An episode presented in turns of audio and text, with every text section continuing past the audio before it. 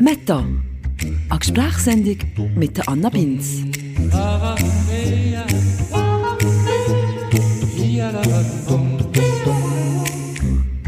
Hello! Und als gutes Neues allerseits, 2023 ist in the house.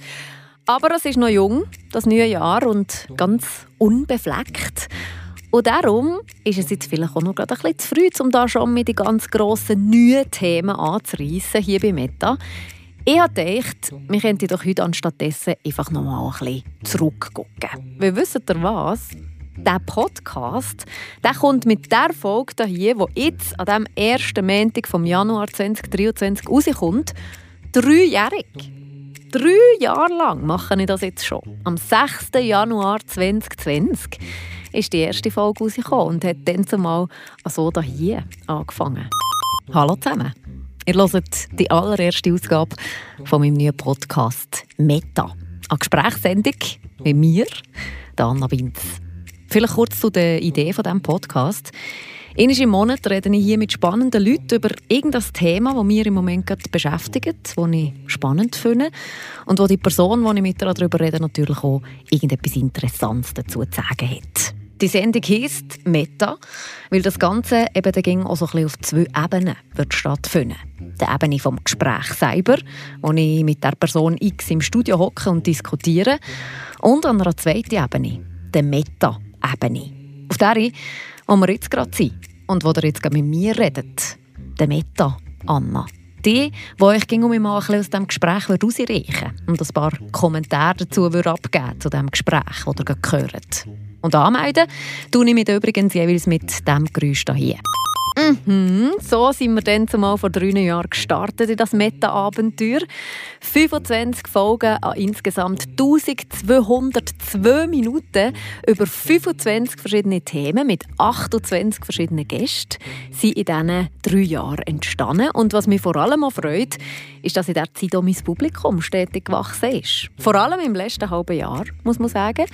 Mittlerweile kommen wir also, glaube ich, wirklich aus einer kleinen Meta-Community im Gamme dem dreistelligen Bereich bezeichnen, wo der Podcast regelmäßig hören und mir auch ging um sehr herzliche und aufmerksame Feedbacks dazu geben. Von dem her an der Stelle vielleicht mal als erstes. Merci vielmals für euer Interesse, liebe Community. Als Fakt im Fall mit euch. Und die, die mich persönlich kennen, die wissen, glaube ich, auch, dass ich mir mit diesem Podcast einen absoluten Traum erfüllt habe ich habe schon so ein bisschen im Monatstakt irgendein Thema gehabt, das mich interessiert hat und wo ich mich auch so ein bisschen drin eingestürzt habe, Bücher darüber gelesen habe, Filme geguckt und Podcasts gelesen und am liebsten mit allen ging nur noch über das geredet hätte. Und jetzt kann ich das auch sogar unter dem Deckmantel «Schaffen» machen. Ich meine, wie cool ist denn das? Bitte sehr! Nutzen wir also die Jubiläumsfolge, um nochmal ein bisschen zurückzugucken auf die drei Jahre. Auf euer, aber auch meiner Lieblingsfolgen von Meta. Das sind nämlich nicht die gleichen. Bei einer sind wir uns aber einig. Es ist bis heute die erfolgreichste Folge mit, mit Abstand am meisten HörerInnen. Und das lustigerweise trotz einem super unsexy Titel. Folge Nummer 14 nämlich über das öffentliche Schulsystem. Als ich mit Judith Meuler geredet habe, sie, die Tagesschule Sesam ins Leben gerufen hat. Eine Schule, die eben ein bisschen mit anderen Leitbildern arbeitet als die öffentliche Schule, die zum Beispiel auch einen Haufen Elemente von der Maria Montessori übernimmt. Für mich aber eben absolut verständlich, dass das eine der Lieblingsfolgen gekommen ist, wenn man drin gelost hat und sich eben nicht vom Titel abschrecken ich bin der Judith nämlich auch total an den Lippen gehangen während dem ganzen Gespräch und denke auch noch heute viel daran zurück. Zum Beispiel darüber, was sie mir dann über das Lehren erzählt hat.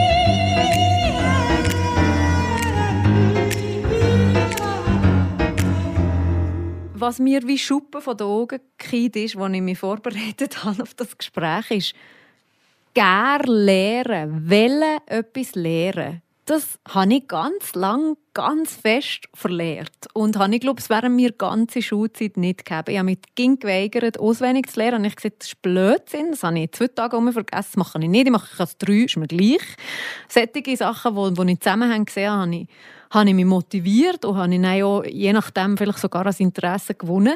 Aber so die Motivation, etwas zu lernen, die pff, geht in der Schule recht verloren durch, weil er ging als müssen. Ich glaube, eine der grossen Erkenntnisse, die bei mir schon recht früh passiert ist, ist, dass jede Antwort, wo noch keine Frage da ist, tut Interesse zerstören. Das heisst, ich habe noch so ein Bild, wie sie früher auch bei Martinsmeer gegangen Und dann haben wir auch das Montessori-Material dabei gehabt. Das ist ein absolut fantastisches Mathematikmaterial, wo du mit Perlen das äh, Zahlensystem erfahrbar machst. Da hat es Perlen, einer Perle, und dann sind sie in einem Stab von zehn Perlen zusammengenommen, und dann gibt es hunderter Tafeln, und dann gibt es den tausiger. Und Kinder kommen an Stand, häufig auch ganz kleine, vier-, fünfjährige, und fangen mit dem an spielen. Und dann passiert ganz Haufen, dass die Eltern einfach erklären. Guck, das ist das, und jetzt, wenn du die zusammennimmst, dann ist es das, und dann kannst du so.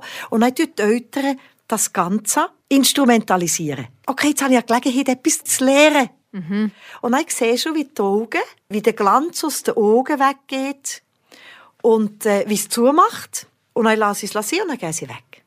Und die Eltern, die dann kommen und das Kind fängt einfach an spielen und fängt an spielen und auf einmal macht es einen Block mit diesen Zehner-Ding und sagt, ah, der ist gleich groß. Der hat das etwas selber entdeckt. Also, dem Impuls, immer wieder etwas zu instrumentalisieren, für das das Kind etwas lernt. Das ist einer der schwierigsten Impulse, sich abzugewöhnen. Aber eben ein bisschen Impuls. Geh im Gespräch bleiben. Mhm. Du stellst mir eine Frage, ich gebe dir die Antwort und dann stelle ich vielleicht noch mal eine Frage. Stellen. Mhm. Und dann können wir zusammen überlegen. Und dann mhm. können wir zusammen in das Gespräch kommen. Und in diesem Gespräch kommen wir von Frage zu Frage zu Frage zu Frage. Also eigentlich sollten Lehrerinnen viel mehr Fragen in den Raum werfen und nicht Inhalt erzählen. Von mir aus ist, wenn ich im Gespräch mit dir dir lernen kann, wie du dazu kommst, deine Fragen zu beantworten. Und du hast das Gefühl, es hat Fragen, sowieso schon in mir? Immer. Mhm. Immer.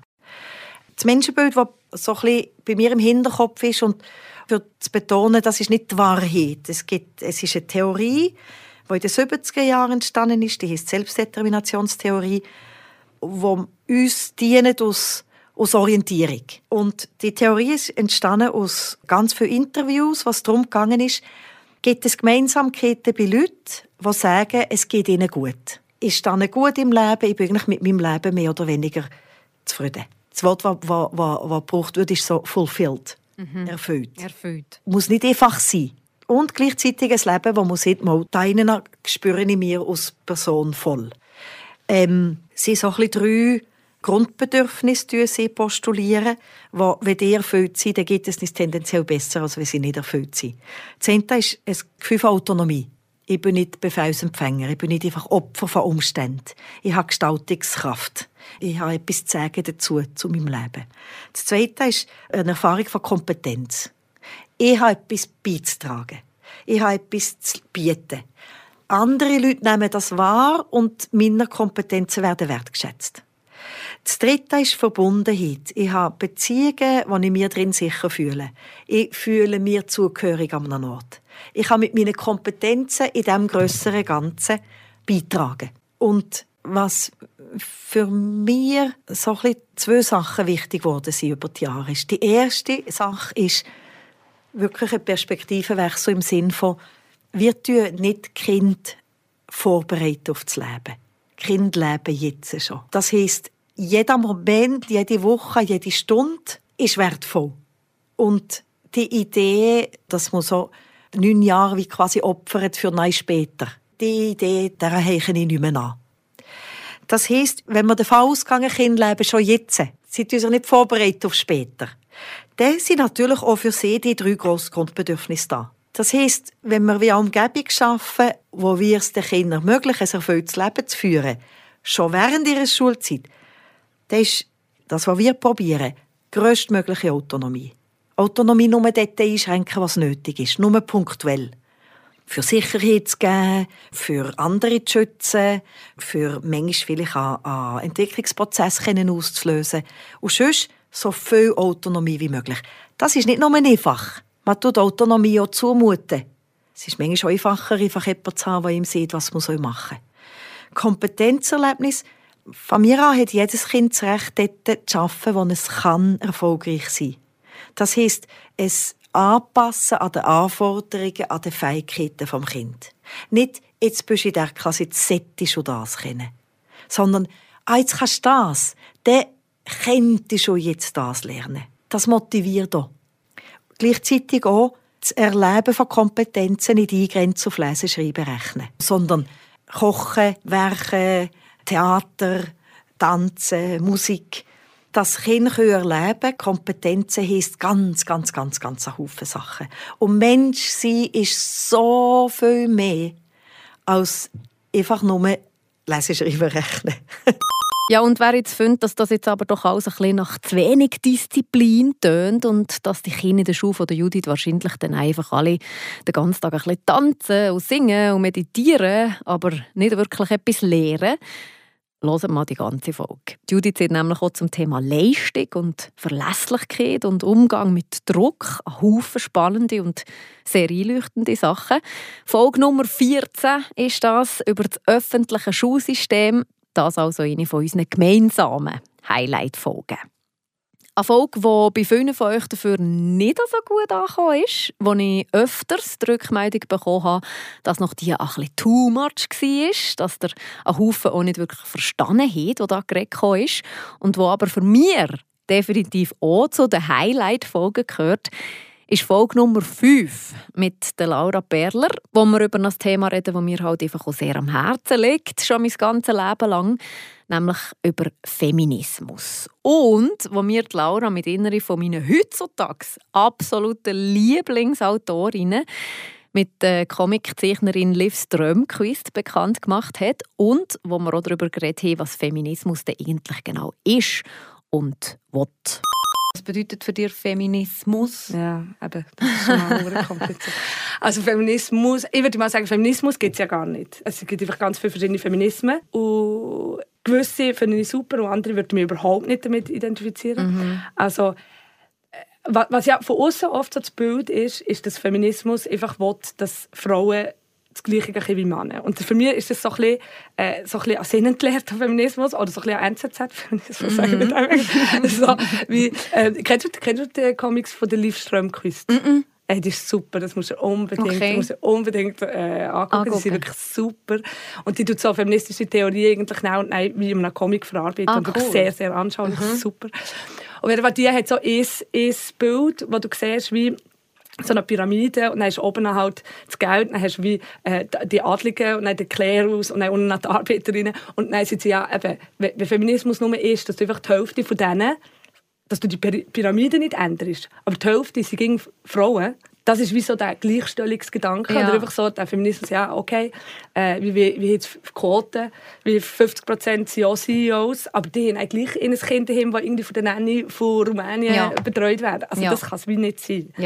Und es gibt viel weiter als das. Genau. Mhm. Und das ist so wie ähm, etwas, was ich das Gefühl habe, ist mega wichtig, dass nicht dass es nicht, es gibt, also meine, das Geschlecht ist eh Kategorie von ganz vielen. Mhm. Und in den 80er Jahren, ich weiß nicht, ob der Intersektionalität etwas sieht, mhm. aber eben, das finde ich zum Beispiel mhm. mega etwas Wichtiges. Mhm. Weil, also das ist ja wie so die Idee, dass es das Geschlecht eh Kategorie von ganz vielen sein und dass es in, der, in dem Zusammenkommen von Geschlecht und Alter und Nationalität und Race und äh, ganz viele verschiedene ähm, Kategorien, die, die zusammenkommen. Und das führt dazu, dass zum Beispiel ich vielleicht aus Mittelklasse äh, bildete, äh, mit Schweizer Pass Frau äh, in gewisser Sicht besser äh, Zugang hat zu der Gesellschaft als ein schwarzer Mann, der irgendwie ähm, illegalisiert ist. Wegen dem finde ich es mega wichtig, dass die verschiedenen Dimensionen da zusammendenken. Und das Feminismus ist für mich ein, äh, muss Machtaspekt mitdenken,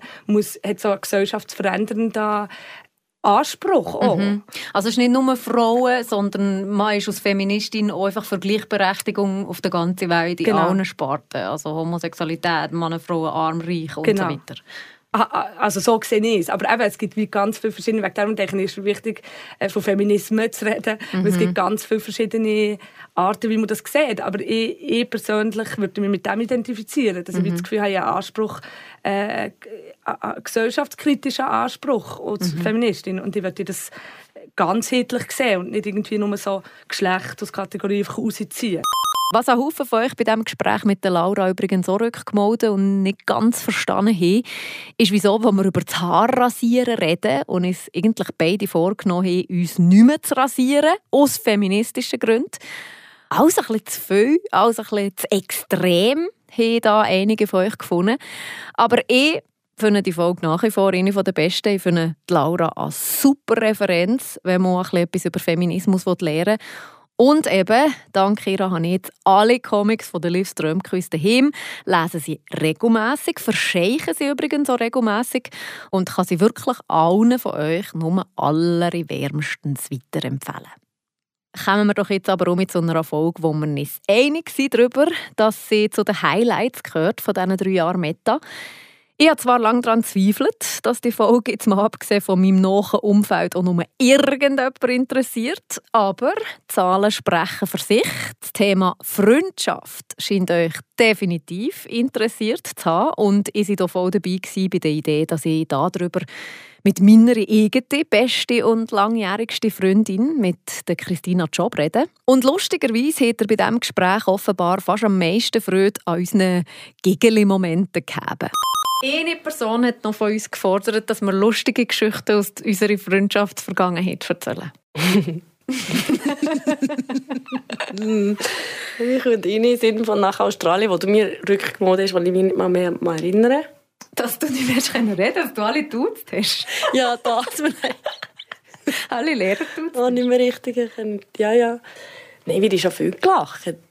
Ja, schöne Geschichten. Eben, ich habe das sehr aus schöne Erinnerung, dass ich in der Primarschule ging und Mama angerufen hat, bleiben noch Nacht, mhm. bleiben noch Nacht. Das ist ein Höllenherzig. Nee, ist Höllenherzig, ja. Wir einfach schon dann nicht hören Ja, das stimmt. einfach die Ausdauer.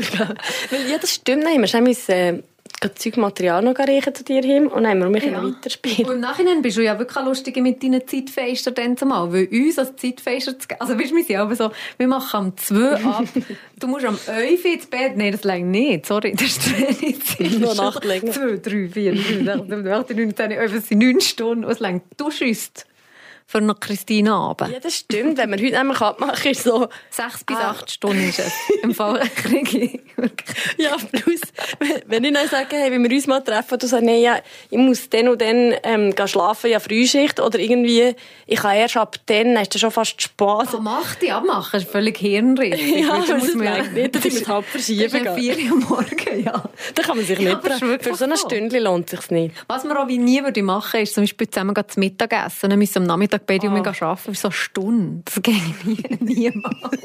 Hast du einfach halt Durchstress. Aber das machen viele Leute. Ja, ja. Ja, das ist ja, glaube so das, was Also ich kenne niemanden, ja, ist. das ist wirklich krass. Ja, das ist schon total krass. Vor allem, dass es noch nicht verleidet, weißt du? Und dass es gleich auch fast wöchentlich ist. Und ich bin weder ein Ausdauermensch noch ein nee. Geduldsmensch, aber dort ja. Stunden. Ja. Und also nicht so am Schluss sind wir beide tot erschöpft. Zum Beispiel nach diesem Podcast aufnehmen. Wenn ich zwei Stunden mit Leuten über das Thema rede, dann schneiden wir es ja zusammen. Aber es ist meistens zwei Stunden, die ich aufnehme, bin ich am Schluss komplett geredet. Und heute habe ich mich gefreut, und ich wusste, mit dem Krieg in zwei Stunden fängt es an. Also bist du jetzt fit noch? Ja. Ah, das ist cool. Du nicht? Gut, nee. für dich ist es noch ein bisschen Nervosität, die so dazukommt, oder? Ja, also der Kontext ist nicht, vielleicht nicht gleich entspannt, aber mhm. schlussendlich, also es fühlt sich sehr ähm, so an wie am, im Kaffee, wo wir zusammen höckeln. Aber ähm, schwitzig stimmt schon. Diesen Moment hat er gefeiert, seht mir meine HörerInnen pro Minute Statistik von Spotify. Und auch der hier wo Christina folgende Halligalli-Frage beantwortet oder eben nicht wirklich das End beantwortet hat. Was oder wer bringt dich zum Lachen? Ich muss Hölle für so Situationen lachen. Das kann jegliche Leute sein. Mhm. Aber ich muss ehrlich gestehen, ich muss auch viel ab dir lachen. Mhm. Aber das gehört schon ein bisschen zu viel, ich kann das so nicht sagen. Nein. Für mich Humor aber... ein bisschen abgenommen. Es ist nicht mehr meine erste Dings. Und das ist, das ist aber vielleicht das mit dem Unterhalten. Meine, mhm, Im College nämlich damals. Ich war früher vielleicht ein Arsch, gewesen, aber habe sehr unterhalten können sein und habe das kompensiert. Und jetzt bin ich das vielleicht stimmt. ein bisschen ehrlicher und ein bisschen näher und authentischer und dafür ein bisschen weniger Ja, wir lachen vielleicht, ja, obwohl wir müssen gleich noch viel zusammen lachen, ja, aber, aber wir zusammen lachen. Es ist nicht mehr so genau, dass ich einfach, ich kann schon an unterhalten, wenn ich will, aber das mache ich nicht mehr so. Das stimmt und das ist nämlich von früher, sagen jetzt vielleicht dir, mhm. in der College-Zeit hast du mir sehr unterhalten. Heute muss ich mehr von dir lachen. Ja, das ist herzig. Das ist nicht die und vor allem, genau, genau, wenn du etwas erlebst und du findest es hure lustig und dann gibt es eine halbe Stunde, bis du kannst erzählen was passiert ist, weil du einfach verreckst vor Lachen. Ja. Zum Beispiel die Geschichte, die du irgendeinem Professor angeschaut ich weiß noch heute nicht genau, wie sie geht, weil du hast sie wie nicht nie erzählen Aber die wollte... Mensch, der los das. Ist irgend um den Namen gegangen? Herr Jean-Pierre. Ja, einfach. du wirst sie um mich nicht kennen erzählen. Nein. Nein, die Person hat das Telefon abgenommen und ihr einen vollen Namen gesehen, also der Vorname und der Nachname. Und das waren alles Vornamen, oder? Ja, es war schon ein bisschen komisch mit den Namen. Und ich habe einfach den Vornamen. Hans-Peter Remi. Und ich habe gesagt, hallo Herr, und dann habe ich Hans-Peter gesehen. ah nein, das geht nicht, das müsste alles nachmachen. Und dann habe ich es geschnallt. Mhm. Und es war mir hure unrecht. Und dann habe ich... und das Schlimmste war... Guck mal, kommt ging noch nicht raus. Also, ja, was? Und dann hast du...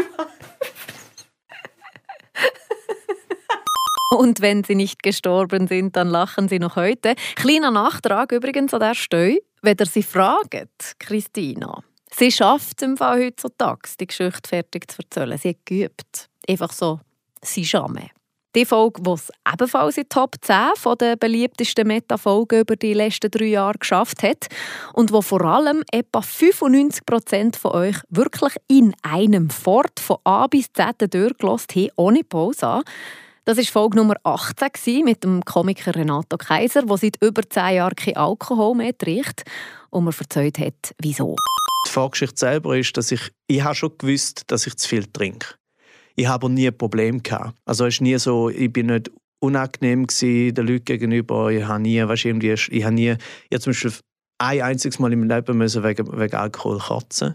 Das heißt, es hat nie ein Zeichen gegeben für mich, zum zu sagen, so, jetzt ist einfach oder irgendein Drama, was auch immer. Aber ich habe natürlich gewusst, weißt, mein Werdegang ist, du fängst irgendwie an zu trinken mit 14, 15 im Musikverein oder wo auch immer. Und nachher ist es sozusagen Schule, Kante, Studium Künstler ist so einfach eine gerade Linie, eine Steigerung, oder?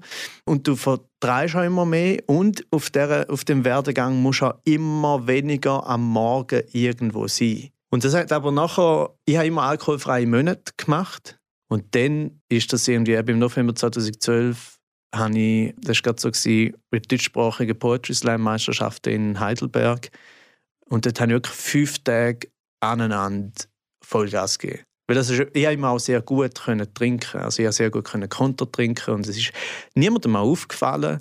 Und nach diesen fünf Tagen habe ich mit so einem sehr guten Restalkoholkater, so am Morgen um 11 Uhr oder so, wo du dich noch gut fühlst, weil du eben noch im System hast, habe ich dann so gefunden, ja, jetzt könnte ich eigentlich mal ein alkoholfreies Jahr machen, um zu schauen, wie das so ist. So wie als Spaßprojekt.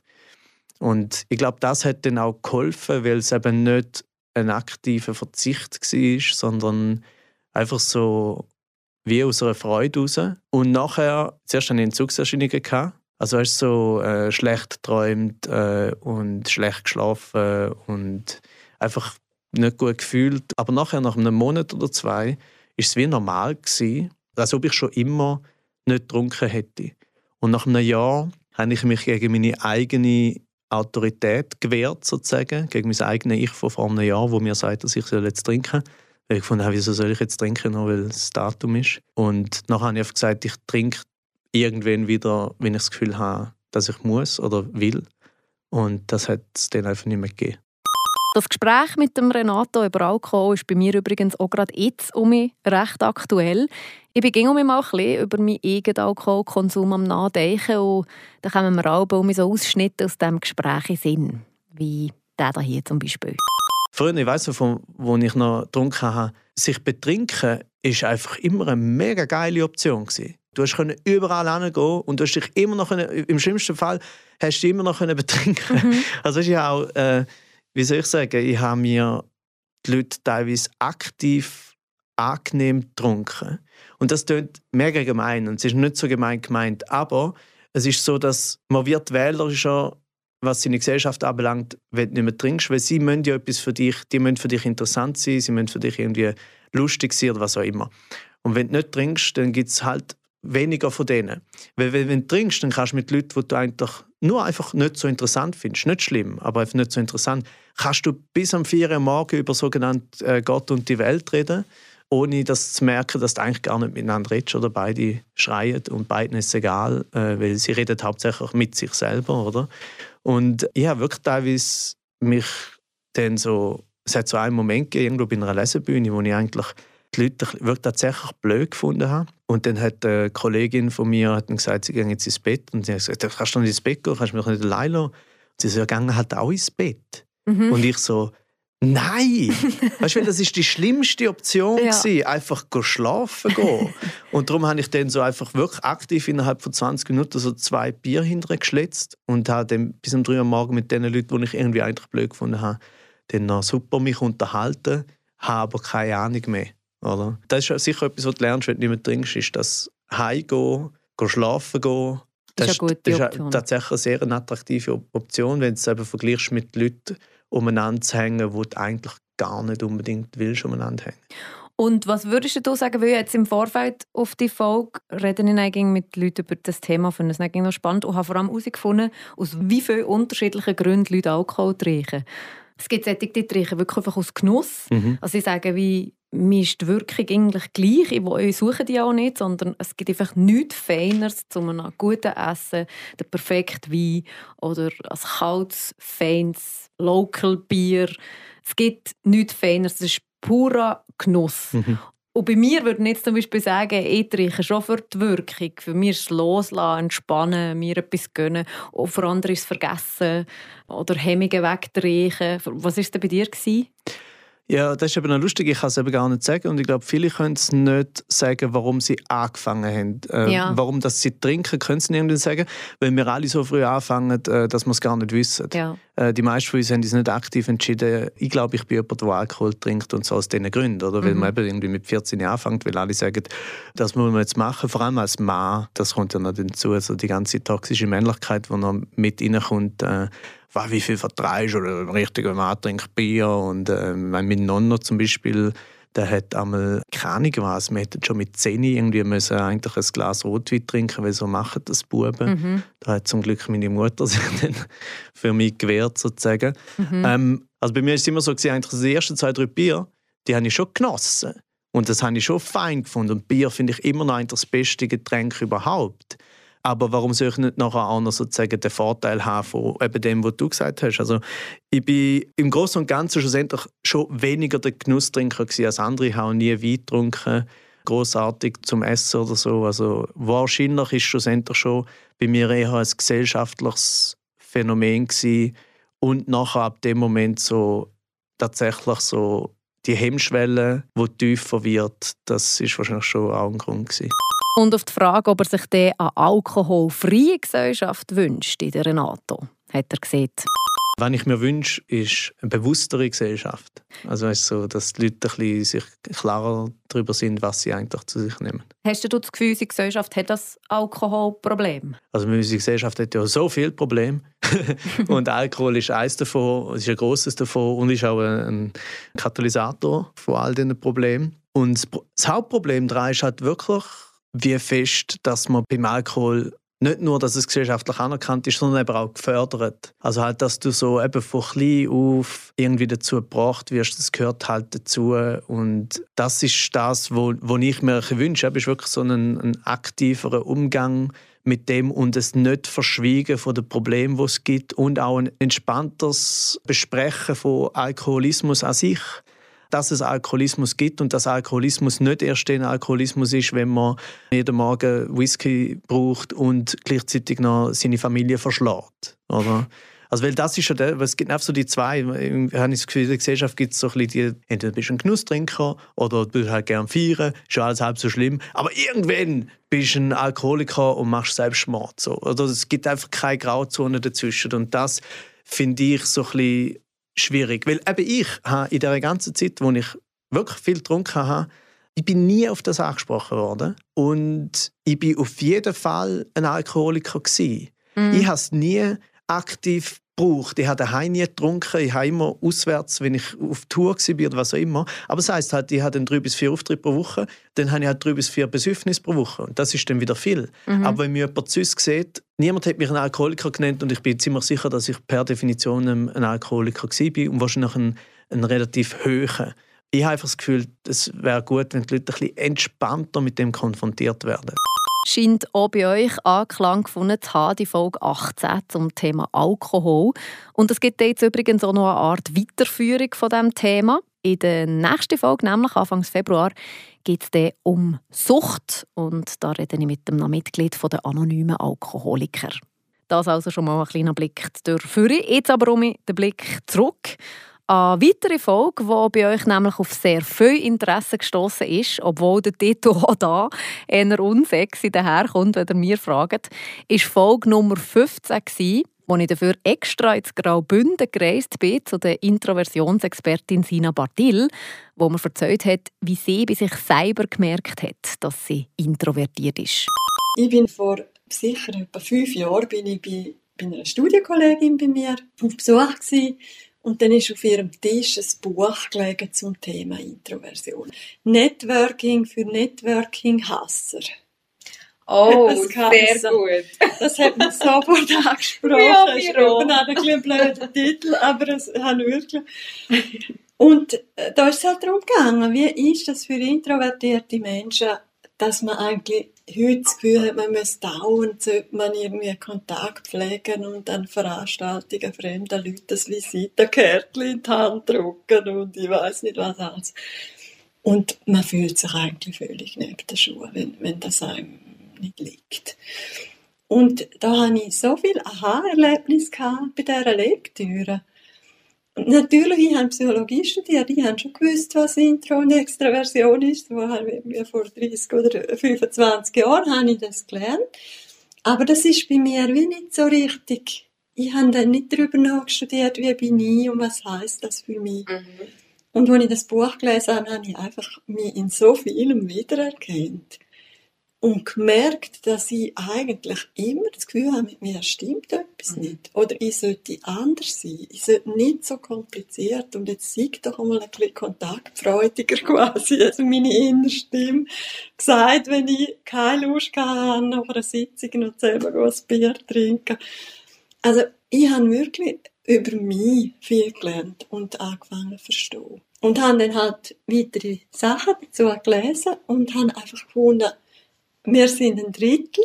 Es gibt ungefähr ein Drittel Introvertierte, Extrovertierte und, und Menschen, die eher in der Mitte sind. Mhm. Also wir sind viele.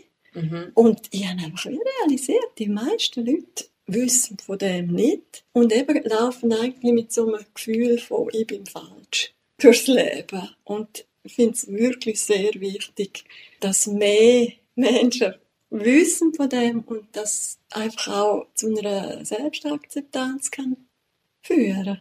Und dazu, wie man dann merke, dass man introvertiert ist, hat Zina Bardil gesehen.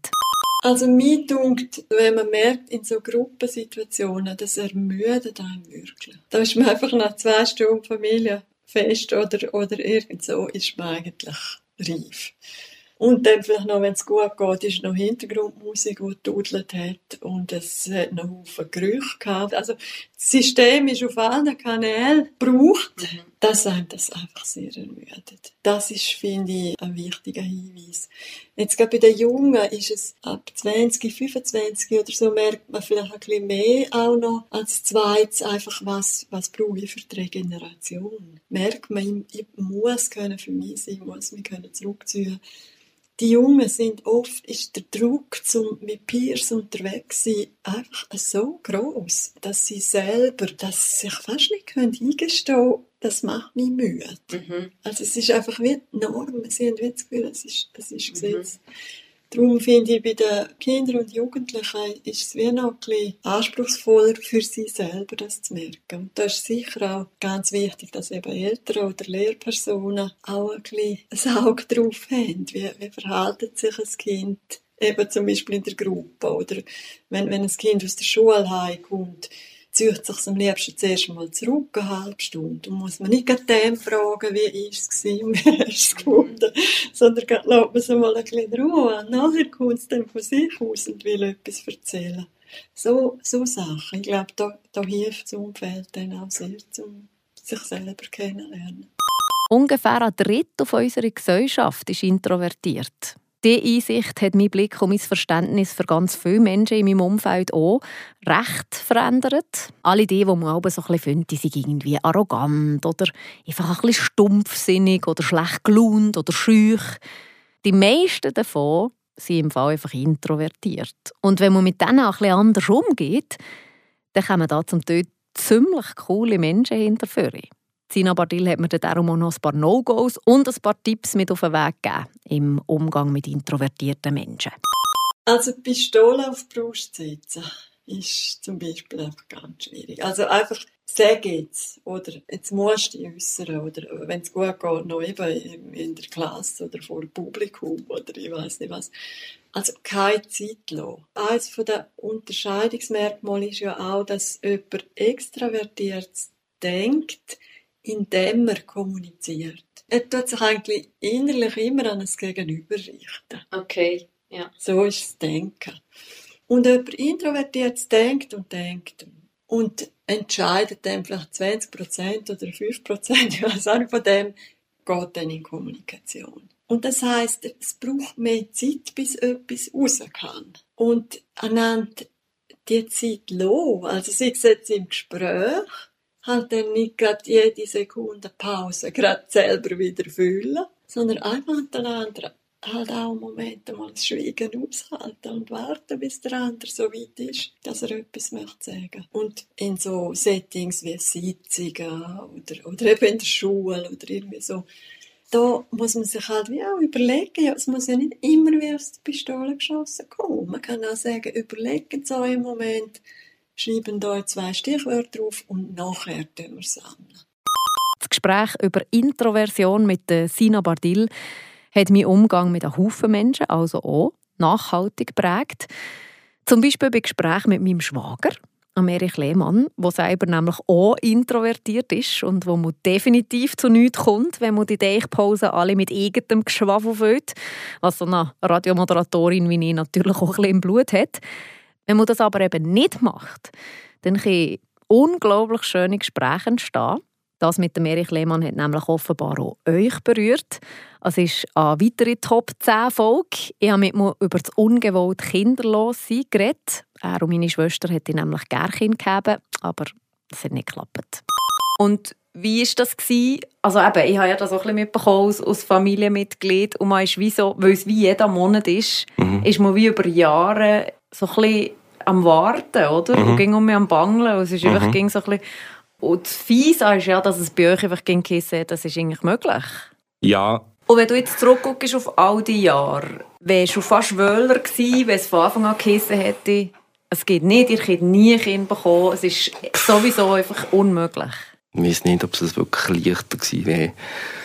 Wahrscheinlich hätten wir uns natürlich, eben, weil es halt über eine relativ lange Zeit geht oder gegangen ist bei uns, ja, hätte man sicher früher können anfangen das so ein bisschen zu verarbeiten und so weiter. Wie es halt früher klar gewesen wäre. Aber ob ich jetzt wirklich an einem anderen Ort wäre, weiß ich gar nicht. Also es ist einfach das Prinzip Hoffnung ausgeschaltet, oder? Ja, genau. Und eben die Hoffnung ist, äh, ist das Schlimmste eigentlich in dieser Situation. das ist von mir nein, wirklich, das weiß ich noch gut, als ich gewusst habe, okay, ich, ich mache nicht nochmal dort drehen. Also ich, ich, ich, ich, will, ich will mir nicht mehr Bildchen ausmalen. wie jetzt unser Kind da ist und so und wie das funktioniert, weil das machst du aus. Also die, die Schlüssel nicht, die tust du alle in Buch, oder? Mhm. Und gerade dann, wenn du weißt, okay, jetzt, jetzt hat es geklappt, also nennen es mal, was, was, was, was, was geklappt hat, dann noch erst, oder dann gehen die Schlösser werden sie grösser? Ja, dann werden sie riesig, oder? Also das ist ein guter ähm, Treiber, die Hoffnung? Ja, das ist, äh, ja... Mhm. Das ist auch der Horror gleichzeitig. Mhm. Oder wenn man jetzt hypothetisch davon ausgeht, dass es geklappt hätte, oder das ist nicht, ja, die Hoffnung hat uns daran gehalten, weiterzumachen. Dann wird er nicht hier sitzen und sagen, hey, Hoffnung ist super. Das hat, das hat, ja. haben nie die Hoffnung aufgegeben. Und da gibt es sehr viele Paare, die wahrscheinlich heute sagen, ja, zum Glück haben wir nicht aufgehört. Oder? Und wenn es halt nicht klappt, dann ist Hoffnung, ja, das ist nicht gut. Was gibt es für Situationen, die geholfen haben dann, oder die vielleicht heute auch noch so wie helfen? Ja, ich denke, dann ja, kann ich nur sagen, was nicht geholfen hat. Vielleicht. Und dass man das einfach vielleicht könnte vermeiden. Mhm. Und das ist für uns beide wirklich äh, ging so ein bisschen das Schlimmste gewesen, wenn man Leute gesehen hat, äh, eben wie sie da, wie es probiert, aber es hat, hat bis jetzt noch nicht geklappt, dass Leute irgendwie Hoffnung geben. Mhm. Also weißt, so quasi, ja, das, das klappt sicher jetzt, weißt, oder nein, mit Geschichten, die sie irgendwie halt kennen, was nicht geklappt hat, weil die Leute so ein bisschen losgelassen haben. Und das ist der halt, Klassiker, oder? Und dann halt fair Tipps geben, oder? Mhm. Ähm, wo, wo absolut gut gemeint sind in dem Moment. Aber wenn du dann wirklich gerade in dem Moment bist, wo, ja, wo es dir nicht gut geht, wo du wirklich im Schmerz bist, ja, dann dann könntest du noch gurgeln. Und das ist wirklich der Klassiker. Also das habe ich sogar stellvertretend für euch erlebt, wenn ich gesehen habe, ja, nein, sie Kinderkind, sie möchten ja. gerne, dass nicht die Leute sagen, ah, weißt, ich kenne jemanden, wo... Ja. Und nein, haben sie aufgehört, weißt, sie aufgegeben und ja. nein, prompt, sie sind schwanger geworden. Die Geschichte, die gibt es 10'000-fach. Ja, und die gibt es ja sicher auch. Ja, aber Oder, sie hilft also das ist ja nicht, nicht, Aber sie hilft überhaupt nicht. Sie ist, sie ist, sie ist der Horror, ja. ja. Also ich finde, dann, dann ist gut, wenn ihr, glaube ich, jemand sagt, ja, äh, ich wünsche noch, dass es klappt. Mhm. Aber nicht, ja, es klappt ja sicher noch. Mhm. Das, ist, das ist noch so ein, ein feiner Unterschied, aber für die Leute dahinter noch so ein grosser Unterschied. Mhm. Auch das, etwas, was ich seit diesem Gespräch anders mache übrigens. Wenn Menschen auf irgendetwas hoffen, das nicht eintrifft, sei es als Kind, an Beziehung, an Job, Gesundheit, dann braucht es in der Regel keine gut gemeinten Ratschläge oder Tipps oder irgendwelche heilbringenden Geschichten. Sondern es braucht eigentlich einfach, als tut mir leid, bist du jetzt gerade in dieser Situation. Und ich wünsche mir für dich, dass es besser wird. Fertig.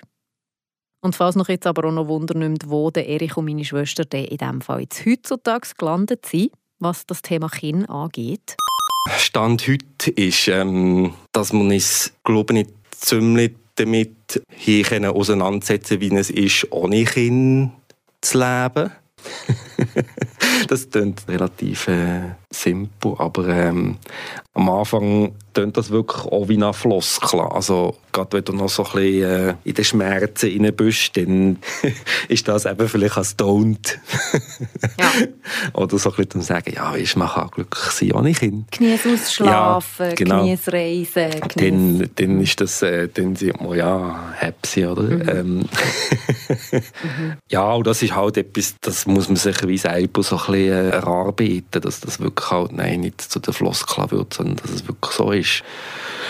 Es geht auch nicht äh, schnell, sondern das ist auch so ein bisschen häppchenweise, wo man sich am Anfang vielleicht so kurze Momente hat, wo man sagt, ah, das kann ich jetzt machen, weil ich keine Kinder habe. also so ein bisschen halt positiv konnotieren. Und nein, denke ich halt, wie, wie die Phase von Traurigkeit abnehmen, nehmen die halt zu, wenn es gut läuft. Folge 23 war das mit meinem Schwager Erich Lehmann über das Thema ungewollt kinderlos sein. Und meine Schwester, die Frau von Erich, die hat er ja auch schon kennengelernt hier in diesem Podcast. Auch das nämlich an Top 10 Folge. Momentan auf Platz 8 von den am meisten gelosten Meta-Folgen die ja mit meinen beiden Schwestern, der Christina und der Franziska Binz, zum Thema Geschwisterbeziehungen. Und Mami, wenn wir, wenn wir sie genervt haben, am Esstisch, hat sie einfach so mit der Hand eingezeigt und hat gesagt, hier ist eine Wanne. Zwischen euch, oder was? Ja. Zwischen ihr Zwischen und Mami und mir. Die ist am Mann. Das habe ich jetzt noch nie gebraucht. Manchmal habe ich jetzt so Sachen, die ich plötzlich sage. Zum Beispiel sage ich jetzt viel, also den Wotti, den kenne ich nicht. Ich kenne nur den «Ich wette gerne». Das sie doch Ah, ja, das stimmt, den Wotti ja. Wirklich? Ich bin, glaube ich, nicht so erzogen gekommen. Das befürchte ich mir ist sie auch. aufgegeben. habe nicht mehr so, das stimmt, das ist schon das Jüngste. Ich habe nicht so auch Badzimmer putzen. Das hat ja die Mami euch zum Beispiel noch gelernt. nur die Stini müssen. Die Stini müssen Badzimmer putzen, Ja. Auto putzen. ich nicht, ich bin nur ein Leben lang von Kompost. Hast du nicht das Papier müssen ja, ja, das Papier. Kompost und Papier, aber ja, das ist ja nichts. Ich habe einfach alle zwei Wochen das Bad putzt. Das habe ich nicht. Ja, und wenn ich, und das Auto, Mami wenn ich es nicht gebraucht habe. gelernt putzen, hat sie es nicht gelernt. Ah, die auch nicht mehr, mir noch nicht. Ich habe schon das Gefühl, ihr seid noch mehr erzogen Ja, gekommen. und be- bewusster vor allem erzogen gekommen. Und Regeln hat er auch noch gehabt, so mit Ausgang. und- Wir haben ihnen Regeln gemacht. Ja, Also ich habe, ich habe, ich habe uns neutere Regeln gemacht, dass sie nicht rücken am Abend beim Fernsehen gucken in der Stube. Weil wenn man am nächsten Morgen reinkommt, ist und dann die ganze Stube voll kalter Rauch. Ein Dunst, wirklich grusig. Und dann haben wir das Kessel aufgetan und dann sie jedes Mal müssen zahlen, aber es ist einfach, lieber. glaube ich, einfach egal gewesen, das lieber. zu zahlen. Das hat auch nichts genützt. In meinem Gespür, in meiner Erinnerung hat es nichts genützt. Und was hat es noch für Regeln gegeben bei euch? Ja, mal, ganz klare Regeln. Und das merke ich jetzt auch. Also am Tisch wird keine Musik los. Aha, ja, der Tisch Ähm, man ja, bleibt hocken, bis alle fertig gegessen haben. Man säckert nicht um den Tisch rum. Ja, die Essenszeit war bei uns halt auch Kommunikationszeit. Gewesen. Und das war auch die Zeit der Ruhe. Gewesen. Das ist, ja, das, das ist wichtig, heilig. Gewesen. Und der Fernseher man ging müssen von oben eintragen. Ja, das wenn ist man Fernsehen geguckt hat, hat man nicht dürfen an irgendetwas fragen. Wirklich? Nein, da bin ich, ich weiss noch, wir doch die Stege und dann kannst du doch dort so durch das Glas in die Stube gucken. Mhm. Dann bin ich aber ganz leislich ein und habe angespienzelt. Und dann hat sie mir aber auch um mich geschickt. und manchmal habe ich etwas dürfen fragen. Und jetzt manchmal erinnere ich mich, dass ich, kann ich sie endlich verstehen, weil ja, das ging so, hey, was hätte ich? und jetzt kann ich das verstehen, woher das gekommen ist. Und finde es eigentlich gar nicht so schlecht. Manchmal muss man sich einfach auch als Eltern den Platz nehmen. Eben, bei mir hat es die Fernsehregeln zum Beispiel nicht mehr gegeben. Wenn sie unten am Fernsehen gucken waren, habe ich einen kennen. Und dann bin ich, habe ich gesagt, ich kann nicht schlafen. Und dann bin ich bei ihnen auf dem Sofa gelegen und habe natürlich gespienzelt, was sie gucken. Und der Papi hat gegen das Gefühl gehabt, er traumatisiere mich mit schlimmen Krimis am Sonntag am Abend. Ja, was berechtigt ist, finde ich. Konkurrenz und Eifersucht ist ein riesiges Thema. Und sehr ausprägt bei Geschwistern. Und dort käme es eben wirklich extrem darauf ab, wie in den ersten Jahren, und vor allem als kleine Kinder, die ähm, mit den Kindern umgehen, dass sie sie wirklich gleich behandeln oder was sie ihnen für Rollen geben und so weiter. Und von dem her nehmen sie mich Wunder, wie ist das? Kannst du dich noch erinnern, als Franzi auf die Welt kam, wie das für dich war als, als Erstgeborene? Also, ich glaube, ich kann mich nicht an diesen Moment erinnern oder an mein Gefühl, aber alle haben gesehen, dass ich eine scheisse Freude hatte. So. Ich habe gegen gehabt, auch wenn du geboren bist, habe irgendwie zum Wickeln und helfen, ins Bett tun und weiss nicht was. Ich glaube, ja, also, ich glaube, für mich war Eifersucht nicht das Thema. Gewesen. Und kannst du dich noch erinnern, wie die Mama und der Papi mit dir umgegangen sind? Hast du das Gefühl, dass du ein bisschen an Wichtigkeit verloren hast? Oder, oder wie, wie, wie, sie, wie haben sie das gehandhabt, noch zu Renzi auf die Welt kamst? Also ich kann mich nie an eine Situation erinnern, wo ich, wo ich nicht, ja, wo ich mir irgendwie zurückstoße oder zu wenig beachtet oder so gefühlt habe. Überhaupt nicht. Also anscheinend haben sie mir gut eingenommen in das oder haben mir wie mitgenommen mit diesem Erlebnis. Und Franzi, kannst du dich noch erinnern, wenn ich auf die Welt bin? Was ich mir mag erinnere, ist, dass wenn du Anna auf die Welt bist gekommen, dass ich dann überfordert war mit der Situation und vielleicht haben sie mir dort ein bisschen weniger abgeholt. Ich weiß ich noch, zu Weihnachten, wenn bist du auf gekommen, im August, mhm. ist eigentlich relativ früh, zu Weihnachten waren einfach ein paar Babyschüle unter einem Baum. Gewesen. Das hat mir, was bin ich denn gewesen, nicht völlig überfordert. Ich habe es nicht verstanden, ich bin nicht rausgekommen. Ob für mich wäre es wahrscheinlich besser gewesen, wenn sie es mir erklärt hätten. Mhm. Also sie haben noch sechs Monate Zeit gehabt, das zu machen. Und ich habe, als du auf sehr Mühe gehabt, um mir an die Situation zu gewöhnen, aber nicht, weil ich nicht wollte, dass du kommst und dir nicht gerne habe, sondern weil für mich einfach die neue Situation speziell war und ich habe meinen Platz müssen finden. Und dort hatte ich sicher ein paar Jahre gehabt, wo, wo ich ein komisch war, weil für mich war unsere Familie so, gewesen, an mir hat das System zu vierten gewöhnt. Und ähm, es ist echt für mich dann recht plötzlich gekommen. Folge 4 war das. Gewesen mit meinen zwei Schwestern. Und es gäbe auch noch ein paar weitere Folgen in dieser Top 10. Die letzte Folge zum Thema Online-Dating zum Beispiel gerade ist auch sehr viel gelost von euch. Oder die, wo es um die Kinderfrage gegangen ist, darum, ob das okay ist, wenn man zum Beispiel auch einfach Kinderkind haben will. Aber ich glaube, wir beenden den Rückblick an dieser Stelle. Wenn ihr lustig seid auf die eine oder andere Folge, umso besser. Geht die sehr gerne in voller Länge auf Spotify. Lasst mir eine Bewertung da, wenn ihr Lust habt. Folgt mir sehr gerne auch auf Instagram und auf Facebook. Und auch an eurem Feedback habe ich wieder sicher auch ein bisschen rausgehört in dieser Rückblicksfolge. Ging um mich wirklich sehr, sehr freut. Positiv und negativ, kritisch ist alles willkommen. Ich finde es einfach cool, hört ihr diesen Podcast überhaupt und macht euch Gedanken darüber. In einem Monat hören wir uns also um mit einer ganz normalen Folge zum Thema Sucht hier bei Meta. Dann starten wir in die Staffel Nummer 4 oder so. Und bis dahin wünsche ich euch einen guten Start ins neue Jahr. Merci vielmals fürs Zuhören, für euer Interesse, für euer Support. Ihr seid super. Bis bald. Meta, eine Gesprächssendung mit Anna Binz.